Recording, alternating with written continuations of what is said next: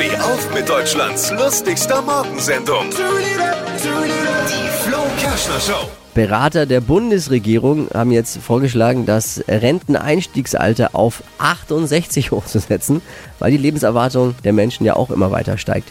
Man darf aber weiter mit 67 in Rente gehen, wenn man nachweisen kann, dass man gar keine gestiegene Erwartung ans Leben hat. Ne? Das wäre was. Alle Gags von Flo Kerschner in einem Podcast. Jetzt neu, bereit zum Nachhören. Flo's Gags des Tages. Klick Hitradio N1.de.